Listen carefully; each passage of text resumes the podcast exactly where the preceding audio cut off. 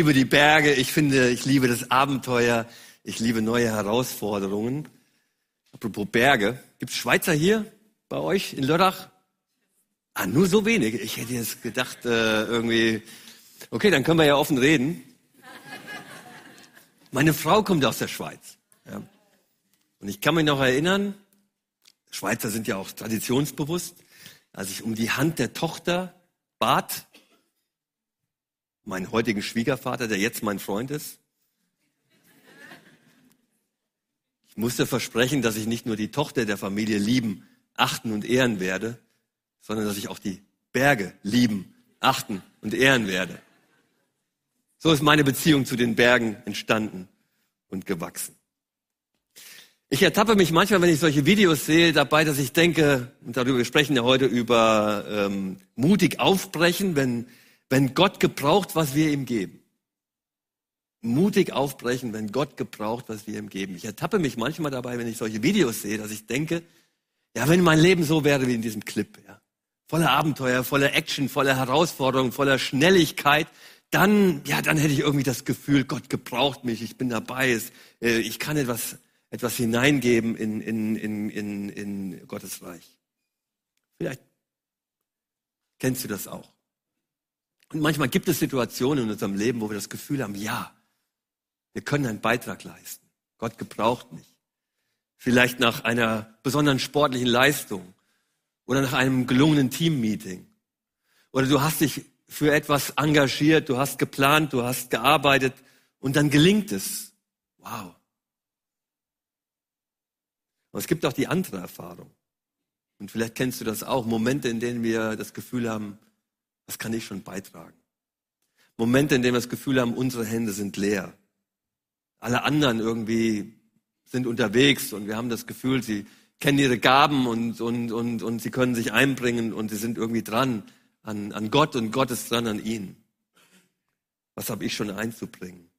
Vielleicht, wenn du physisch ausgelaugt bist, wenn du eine Aufgabe vermasselt hast.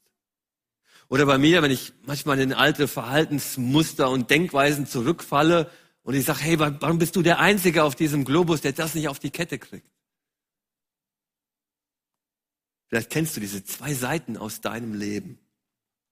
Und das führt mich zu der Frage, ja, was müssen wir eigentlich mitbringen, damit Gott uns gebraucht? Welche Voraussetzungen gibt es eigentlich oder gibt es Voraussetzungen dafür, dass Gott uns gebraucht, damit ich einen Beitrag leiste.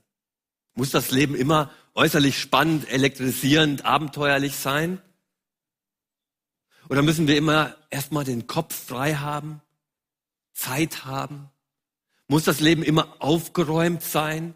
Müssen immer alle Fragen beantwortet sein, damit uns Gott gebraucht? Wie viel Bibelwissen muss da sein? Wie viel Heiligkeit muss da sein? Wie intensiv muss dein Gebetsleben sein oder meins, dass Gott uns gebraucht? Manchmal haben wir so Vorstellungen davon, okay, es, es, es muss irgendwie anders sein, jedenfalls nicht, nicht so, wie ich es bei mir gerade ist. Ist das so? Mutig aufbrechen, wenn Gott gebraucht, was wir ihm geben. Ich möchte mit euch einen Bibeltext anschauen aus dem Markus-Evangelium, wo Jesus seine zwölf Vertrauten, seine engsten Leute mit hineinnimmt in ein erstaunliches Wunder und sie erleben, wie Gott gebraucht, was sie ihm geben und sie sind Teil, Teil dieses Wunders. Aus Markus 6, die Verse 30 bis 44. Wer seine Bibel dabei hat oder sein Smartphone aufschlagen oder auf, äh, entsperren will, ähm, der kann das gerne mitlesen. Markus 6, 30 bis 44. Die Apostel kamen wieder bei Jesus zusammen und berichteten ihm alles, was sie getan und gelehrt hatten. Da sagte Jesus zu ihnen, kommt, wir gehen an einen einsamen Ort, wo wir allein sind und wo ihr euch ein wenig ausruhen könnt.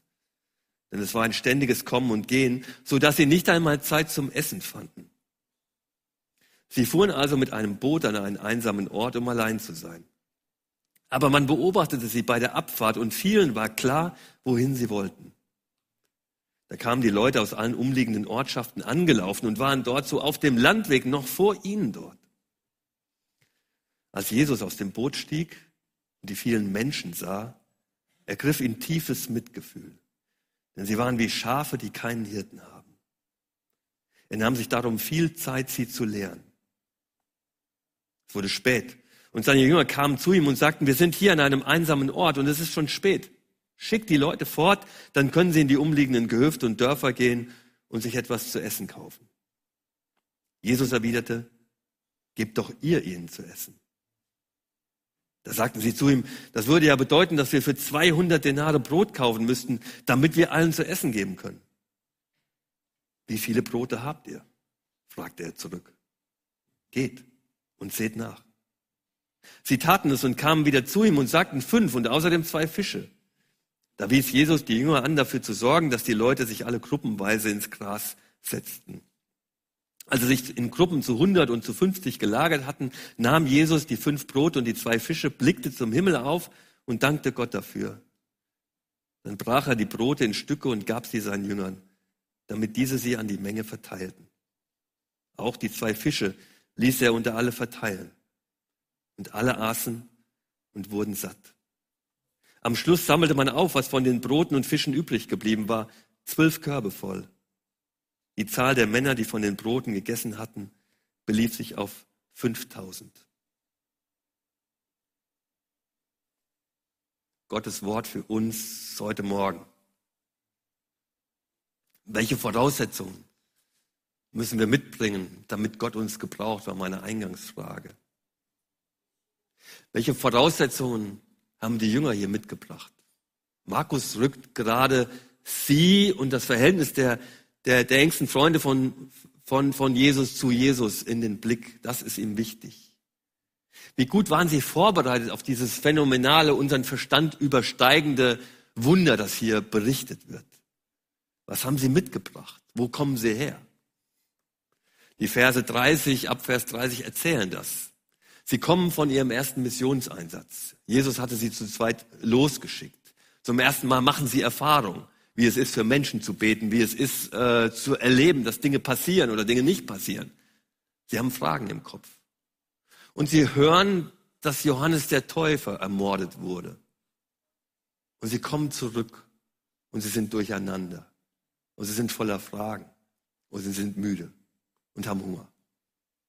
Verse 30 bis 31 könnt ihr das lesen. Und das ist irgendwie für mich auch ein sehr berührender Moment hier, dass Jesus das sieht. Jesus sieht seine Leute. Und er sieht, dass sie jetzt Pause brauchen. Und er will ihnen diese Pause gönnen.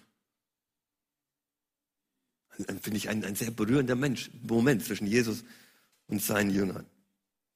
Aber dann wird der Urlaub und die Pause kurzerhand gestrichen Jesus wird überwältigt von, von, von der Menge von Menschen, die schon, die schon wieder am anderen Ufer sind, als sie ankommen und, und er wird überwältigt und er hält eine lange Predigt, er, er verändert seine Pläne. Und klammern wir jetzt mal aus, gehen wir jetzt mal nicht in diese Thematik hinein, äh, warum und, und wieso und wie sich die Jünger jetzt vielleicht gefühlt haben. Kann man ja jetzt alles denken und so. Mein Punkt ist ein anderer.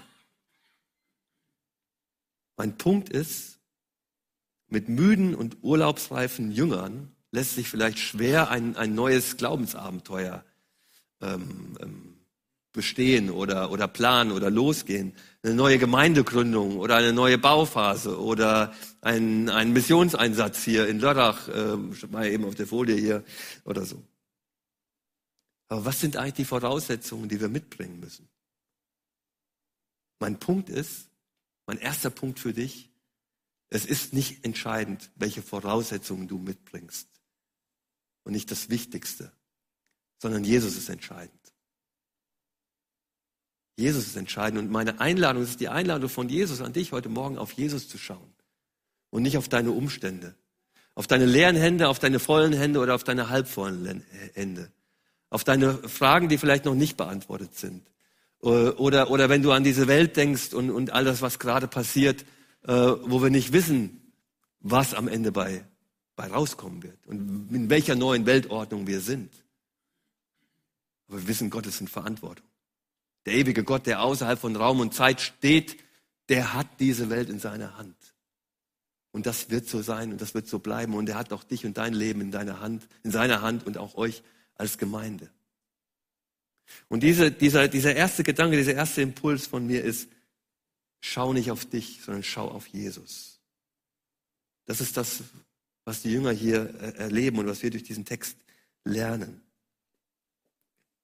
Ist der Krieg in der Ukraine eigentlich eine günstige oder ungünstige Situation, um das Evangelium zu predigen und im Namen Gottes Not zu lindern?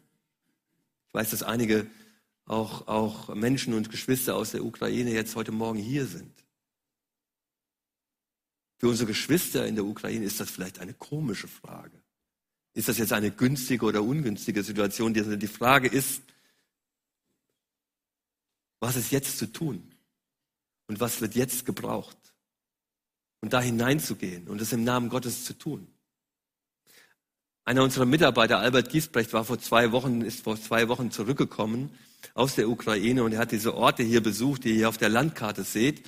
Und das sind alles freie evangelische Gemeinden in der Ukraine, die er besucht hat. Es gibt einen kleinen Bund von freien evangelischen Gemeinden. Wir sind auch verbunden mit einem Netzwerk von weltweiten Bünden von freien evangelischen Gemeinden. Ähm, ähm, ähm. Und er hat für mich bewegend, sehr, sehr bewegend davon, davon berichtet, auch in einer Sitzung mit unserem Aufsichtsrat. Ähm, er hat ähm, Bilder mitgebracht von Gemeinden, die ihre Kinderräume zu, zu Schlafplätzen umfunktioniert haben. Gemeinden, in denen Menschen drei Mahlzeiten am Tag äh, empfangen. Pastoren, die, deren Pastorendienst äh, im Alltag oft so aussieht oder leider auch so. Und er hat Leitungskreise besucht, äh, wo er gesagt hat, das hat sich angefühlt wie Untergrundkirche bei Kerzenschein zusammenzusitzen, zu beten und über die Zukunft der Gemeinde zu reden und über die Zukunft des Landes und miteinander zu beten und auch miteinander zu weinen. Und er hat solche Orte besucht, wo drei Tage vorher noch ein Raketenangriff äh, äh eingeschlagen ist, der eigentlich einem Elektrizitätswerk äh, gedacht war und wo Familien ums Leben gekommen sind. Und er hat auch solche Orte besucht, Hoffnungsorte. Die FEG, die Freie Evangelische Gemeinde in Kramatorsk, eine Gemeinde nicht weit von Bachmut entfernt, 30 Kilometer. Wir haben die Drohnen gesehen und die Angriffe gehört. Und die eigentliche Kerngemeinde aus Kramatorsk ist überwiegend geflohen in, in die Westukraine oder andere europäische Länder. Und die, die Menschen, die sich heute zu vier Gottesdiensten mit, mit fast tausend Besuchern treffen, sind Menschen, die das Evangelium suchen und die Hunger haben und die Hunger haben, physischen Hunger haben und die Trost, Hunger und Sehnsucht nach Trost haben und nach Hoffnung haben. Und diese kleine Gemeinde feiert heute vier Gottesdienste und, und tauft mitten im Krieg Menschen. Welche Voraussetzungen müssen wir eigentlich mitbringen, dass Gott uns gebraucht? Das ist für mich wie so ein, eine Ermutigung bei, in allem Leid, in allem Schwierigen und wir klagen es Gott und es gibt viel zu klagen ist trotzdem die Kraft und das Licht des Evangeliums dort spürbar. Und nicht nur spürbar, sondern, sondern es ist da. Und es entfaltet seine Kraft im Leben von Menschen, im Leben von Familien und mitten im Leben von zerstörten Wohnquartieren und Städten. Und das soll dich, und das, das ist die Einladung an dich und auch an mich, nicht zuerst auf die Umstände zu schauen, sondern auf Jesus zu schauen und zu fragen, was ist jetzt zu tun? In welche Situation rufst du mich jetzt? Rufst du uns als Gemeinde? Ich möchte einen Schritt weitergehen. Ähm, Jesus zeigt seinen Freunden, seinen zwölf Freunden, die später wichtige Schlüsselpersonen in der, in der, in der Geschichte, in der ersten Geschichte der Christenheit sind. Gemeindegründer, äh, Missionare, Leute, die das Evangelium ausbreiten. Leiterin, Leiter der Gemeinde. Äh, und später sind ja auch, auch, auch Frauen dann dabei. Ähm, und Jesus beteiligt sie und sie bekommen einen wichtigen Einblick in sein Herz, was ihn bewegt. Und ich habe ja schon gesagt, Markus hat vor allen Dingen die Beziehung zwischen Jesus und seinen engsten Leuten hier im Blick. Er steigt aus dem Boot und ihn ergreift, er wird, er wird übermannt, er wird überwältigt von Mitgefühl. Er sieht diese Menschen, die wie Schafe sind, die keinen Hirten haben. Diese, hier, diese Herde fordert Jesus heraus. Und er zeigt sich ihnen als der Hirte. Im Alten Testament, da haben Könige und Priester sich sehr gerne als, äh, nicht Könige, Könige und, und, und Herrscher sich gerne als Hirten bezeichnet und ihre Untergebenen waren die Herde sozusagen, das waren. Und, und ganz an vielen Stellen im Alten Testament sagt Gott, bei euch soll es nicht so sein. Jahwe ist euer Hirte. Jahwe ist euer Hirte. Und dann die, die, das Ganze, zum Beispiel Hesekiel 34, ein großes Kapitel, wo es um, um, um Hirten geht und Kritik an den, an den selbstgefälligen Hirten, die ihren Job nicht tun. Und dann, dann heißt es in Vers 16, ich will das Verlorene wieder suchen und das Verirrte zurückbringen und das Verwundete verbinden. Und ich will ihnen einen einzigen Hirten erwecken, der sie weiden soll, nämlich meinen Knecht David. Und wie sich Jesus hier zeigt, in, in dieser Geschichte und auch an anderen Geschichten im Neuen Testament, das ist die Message. Mit mir begegnet euch Gott der Hirte. Der Gott des Alten Testamentes mit mir und in meiner Person könnt ihr ihn kennenlernen, könnt ihr ihn sehen, könnt ihr ihn hören. Materielle Not ist hier nicht der springende Punkt, sondern die Hirtennot. Und Jesus wird überwältigt von, von den Menschen und er hält eine lange Predigt. Und die Freunde von Jesus machen eine wichtige Lektion hier. Die späteren Leiter von Gemeinden und Gemeindegründer machen eine wichtige Lektion. Sie sehen das Herz von Jesus. Und das hinterlässt bleibende Spuren. Ich habe schon von meiner äh, Frau erzählt und äh, von meiner silbernen Hochzeit, äh, oder dass wir, habe ich davon erzählt? Ich hatte erwähnt, dass ich verheiratet bin, genau. Warum ich das sage, es gibt eine Geschichte, die, die wir sozusagen neu bewegt haben, als man so, als wir so, so zurückblickten und sagen, na, wie war das denn damals und so, die mich an diesen Text erinnert hat. Als ich meine Frau kennengelernt habe, damals war ich 17, ich habe das meinen Kindern lange verheimlicht, dass ich schon 17, erst 17 war, als wir uns kennengelernt haben. Ähm, ich habe auch erwähnt, dass meine Frau Schweizerin ist. Schweizer, Schweizer sind ja sehr intelligente Leute sehr wach, sehr sensibel, sehr auch sozial intelligent, ja, ganz, also auch sehr strategisch und, und, und so weiter und so. Also wirklich tolle Leute. Und, und als wir uns kennengelernt haben mit 17 auf einer Bibelschule, das war so ein Missionseinsatz, da habe ich so ihre Nähe gesucht. Ich habe mich gleich in sie verliebt. Ich habe so ihre Nähe gesucht beim Tischtennisspielen, sehr unverfänglich. Oder beim, beim Essen habe ich so geguckt, wo sitzt sie, ist da noch Platz und so weiter. Und weil ja Schweizer sehr intelligente Leute sind, hat sie es auch sofort spitz bekommen und hat gesagt, äh, du mit uns beiden kannst du vergessen, wird nichts. Sag ich, wie, was ist los? Das habe ich falsch gemacht. Ja, mit uns beiden wird es nichts, es sei denn, du bist bereit, mit mir in die Mission zu gehen. Oh, ich war 17, ich hatte viele Gedanken im Kopf, aber solche tiefsinnigen, ernsten Gedanken über mein Leben hatte ich noch nicht. Aber ich habe zu ihr gesagt, das mit der Mission kriegen wir schon irgendwie hin.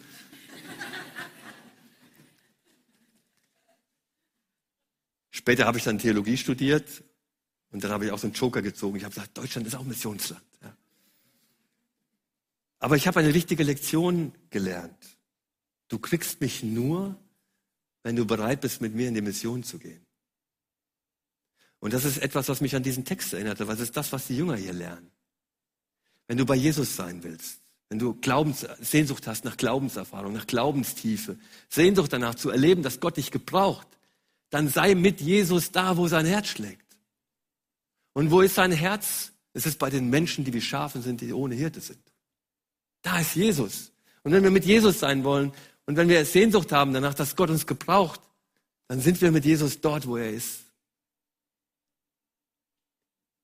Du bekommst mich nur, wenn du bereit bist, mit mir in die Mission zu gehen. Ein bisschen ist das so, was die, was, was die Jünger hier entdecken und erleben. Und für mich ist da so ein Satz entstanden. Und wenn du alles heute vergisst, dann, dann nimm doch diesen Satz mit. Gott lieben geht nicht ohne seine Welt zu lieben. Gott lieben geht nicht ohne seine Welt zu lieben. Deshalb ist es auch so wichtig, dass ihr euch connectet, auch mit globalen Themen, mit globalen Projekten und auch mit, mit, mit Mitarbeiterinnen und Mitarbeitern, die ihr, die ihr auch von hier aus gesendet habt und für die ihr betet und dass das nicht irgendwie so ein paar Freaks sind, so ein paar Missionsfreaks oder so, sondern dass es Teil der eurer Gemeindekultur ist, diese Leute zu unterstützen, zu supporten für sie, für sie zu beten.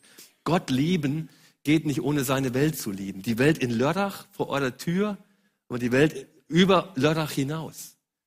Also es ist so wichtig, da steckt so viel Lernen drin und so viel, so viel Segen drin, wenn wir uns hier miteinander verbinden. Gott lieben geht nicht ohne seine Welt zu lieben. Das habe ich hier in dem Text gesehen und gelernt. Ich habe es als 17-Jähriger von meiner Frau ähm, gelernt. Und vielleicht ist das der eine Satz, den du dir heute mitnimmst. Und dann gehen wir einen Schritt weiter. Wunderbar. Irgendeiner der Jünger kommt, es denkt praktisch, die Jünger denken ja oft praktisch und sagt, hey, einer schubst den anderen an, sagt, hey, du musst ihm jetzt mal sagen, dass es schon spät ist. Ja? Und dass die Predigt jetzt auch schon sehr lange geht und wir haben übrigens immer noch Hunger. Und irgendeiner ist dann mutig, Markus erzählt nicht wer, und sagt dann, hey Jesus, sorry, es ist schon spät. Der Tag war lang. Schick doch die Leute weg, dass, dass sie sich in die umliegenden Dörfer und Gehöften irgendwie was, was, was zu essen besorgen. Und dann kommt es mir manchmal so vor, als wenn Jesus nur auf diesen Moment wieder gewartet hätte, damit, damit die Jünger wieder was lernen. Und er sagt ihnen, gebt doch ihr ihnen zu essen. Gebt doch ihr ihnen zu essen. Wie soll das gehen? Sollen wir die ganze, sollen wir die ganze Jüngerkasse äh, äh, äh, plündern? Sollen wir die Gemeindekasse plündern? Der nächste Ju Jugendreferent kommt, will auch bezahlt werden. Der nächste Gemeindehaus, Anbau, Renovierung äh, muss bezahlt werden. Wie soll das gehen, Jesus? Schaut, was ist da? Wie viel habt ihr? Und sie gehen und, und schauen nach. Und sie bringen ihm magere fünf Brote, zwei Fische, nichts im Angesicht von 5000, von 5000 Männern, Frauen und Kindern nicht mitgezählt. So dieses, hey, wie soll das gehen, Jesus? Wie, wie soll das gehen? Das übersteigt unser Budget, ist für mich auch eine typische Frage der, der, der Kirche heute. Wie soll das gehen? Wollen wir uns noch zusätzlich engagieren, auch über unseren eigenen Tellerrand hinaus? Wir haben doch so viele eigene Themen, so viele eigene Probleme. Wie soll das gehen? Mission heute noch. Ist das nicht, ist das nicht von, von vorgestern? Ist das nicht eine weiße Überheblichkeit, die wir endlich aufhören sollten? Haben wir nicht selbst genug Themen? Können wir überhaupt heute noch von Missionen sprechen und wie? Ist der globale Süden selbst nicht stark genug? Aber der Augenblick der Jünger ist in Wahrheit der Augenblick von Jesus. Jesus beteiligt sie, er nimmt sie mit hinein. Und er segnet diese fünf Brote und die zwei Fische, dass es am Ende für alle reicht. Und die Jünger erleben, es kommt darauf an, dass wir Jesus geben, was wir haben.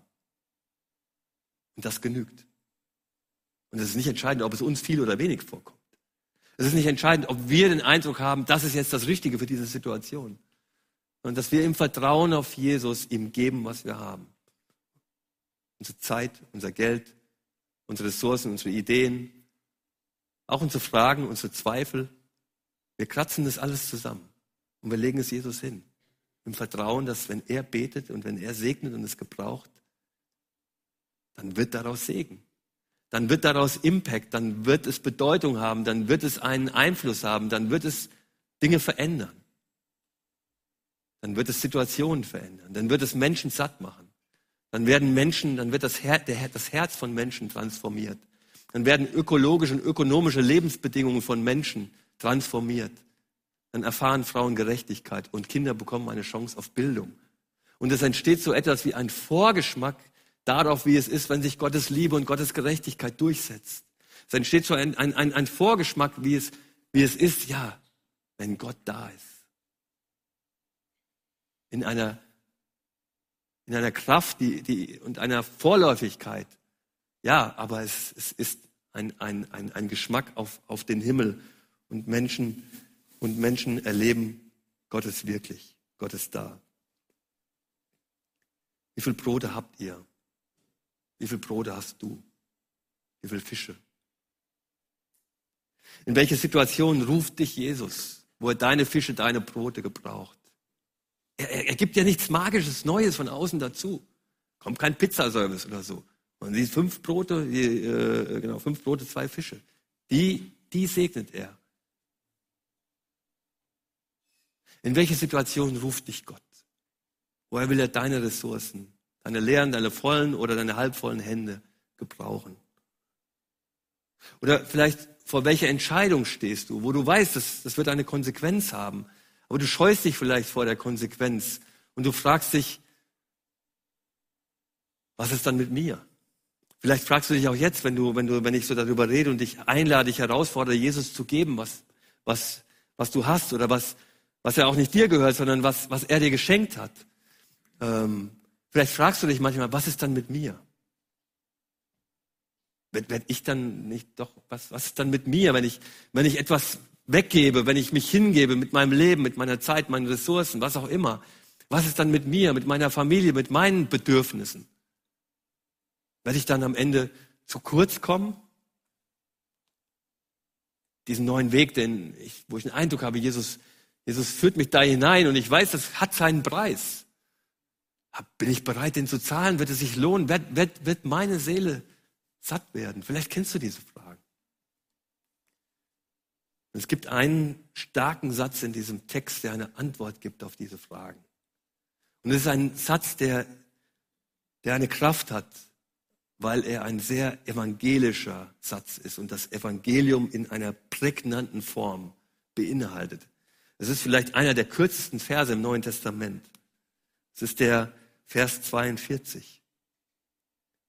Und alle aßen und wurden satt. Alle aßen und wurden satt. Leute, auch die Jünger wurden satt. Auch die Jünger, die, die mitten beteiligt sind in diesem Wunder. Auch die Jünger, die, die die fünf Brote und die zwei Fische hingeben. Auch sie werden satt. Du musst keine Angst haben, zu kurz zu kommen. Wenn du das, was Gott dir gegeben hast, in die Waagschale wirfst, für Situationen, sei es in der Gemeinde oder in dieser Stadt, in deiner Familie oder auch global, in die Gott dich hineinruft. Du musst keine Angst haben, das selber zu kurz zu kommen. Alle wurden satt. Und das ist die Verheißung, die wir haben und auf die wir uns stellen und die wir ergreifen und wo du eingeladen bist, heute Morgen, die zu ergreifen für dich, wenn das deine Frage ist. Was ist denn dann mit mir? Geht es immer um die, die, die, die Schafe, die keine Hirten haben? Was ist mit mir? Nein, es ist das Beste für dich, beteiligt zu sein bei dem, was Gott tut. Auch, auch Mission, wenn wir über globale Mission sprechen, das ist nicht etwas, was wir machen. Und wir folgen, wir tun nicht irgendeinen Auftrag, sondern wir gehen dem nach und wir, wir machen mit bei dem, was Gott tut. Und weil es am Ende das Gute ist auch für uns. Alle aßen und wurden satt. Was ist jetzt für dich dran? Meine erste Einladung am Schluss für dich ist, sprich Jesus das Vertrauen aus dass du das glaubst, dass du dich darauf stellst, dass auch deine Seele satt wird und dass du das ergreifst, Jesus als Person. Du bist genug. Du bist genug für mich. Du bist genug in meiner Situation. Und dich zu haben, das genügt.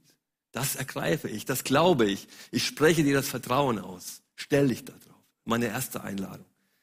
Meine zweite Frage ist, was hat Gott dir gegeben? Gaben, Fähigkeiten, Ressourcen, Ideen. Was hat Gott dir gegeben? Und was davon vielleicht hältst du zurück und oder was davon es sind jetzt fünf Brote und zwei Fische, die, wo es für dich gilt, die hinzugeben. Und in welche Situation ruft dich Gott für die nächste Woche? Familie, Arbeit, Schule. Was sind eine Situation, die du vor Augen hast? Oder Jesus mit dir dort an diesem Ort. Ich habe einige Fragen für euch. Hier könnt ihr auch gerne euer Smartphone nehmen und es abfotografieren und mit nach Hause nehmen und vielleicht heute eine halbe Stunde oder Stunde oder, oder morgen oder so nochmal drüber das, das mitnehmen sozusagen, das nochmal nachkauen, dem nachgehen.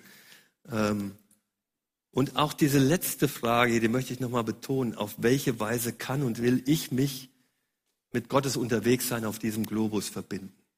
Ich habe das gesagt, Gott lieben geht nicht ohne die Welt zu lieben. Und das meine ich auch die Welt über Lörrach hinaus. Und ich danke euch, dass ihr verbunden seid als Gemeinde mit so vielen Orten. Pablo aus, aus Spanien war vor einigen Wochen hier. Super. Ihr habt viele Jahre für Reinhard und Ulrike Berns gebeten. Sie unterstützen und ihr tut es immer noch. Und viele andere Missionarinnen, Missionare, Mitarbeiter, die sozusagen eure Botschafter sind über Lörrach hinaus, eure Außenmitarbeiter sind. Und wenn du noch nicht weißt, wer das ist und so, dann geht zu einem Infopunkt, da ist das Team und, und nimm dir Gebetsanliegen von, von diesen Leuten mit. Verbinde dich mit, auch mit globalen Projekten und Menschen. Wie gesagt, das ist nicht für irgendwelche Spezialisten reserviert. Das ist ein Teil eurer, eurer Gemeinde und deines persönlichen Jesus-Nachfolge, dich, dich mit, auch mit globaler Gemeinde zu verbinden. Oder ähm, keine Ahnung, oder geh, connecte dich mit, mit der Allianzmission auf, auf Instagram oder, oder anders, um, um irgendwie zu sagen, ich, ich höre etwas oder liest mal einen Artikel in der Move äh, oder geh auf unseren YouTube-Kanal. Einfach ab und zu mal sich, sich auch seinen Horizont weiten lassen. Und eine letzte Konkretion. Ich habe draußen auf dem, ähm, an dem Infopunkt, wo auch die Infos zu euren äh, Außendienstmitarbeitern äh, sind, und da findet ihr auch einige Infos zur Allianzmission, so einen blauen Kugelschreiber. Nehmt euch doch einen solchen Kugelschreiber mit. Und immer wenn ihr ihn in der Hand habt, dann betet für eines eurer Projekte, für einen Mitarbeiter, eine Mitarbeiterin, die ihr irgendwo auf diesem Globus unterstützt, für sie betet und sie segnet.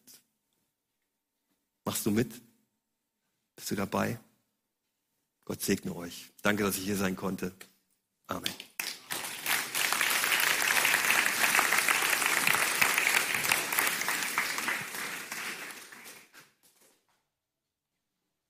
Ist ein Segensvers, den Gott Josua zuspricht, aber der im Neuen Testament oft wiederholt wird, der Inhalt. Deswegen nimm ihn jetzt ganz für dich persönlich mit. Gott spricht, sei stark und mutig. Hab keine Angst. Verzweifle nicht. Denn ich, der Herr, dein Gott, bin bei dir, wohin du auch gehst. So segne dich Gott, der Vater, der dich erschaffen hat. Es behüte dich Gott, der Sohn, der für dich am Kreuz gelitten hat. Es erleuchte und befähige dich, Gott, der Heilige Geist, der in dir lebt und in dir wirkt. So segne dich der dreieine Gott. Geh hin in seinem Frieden. Amen.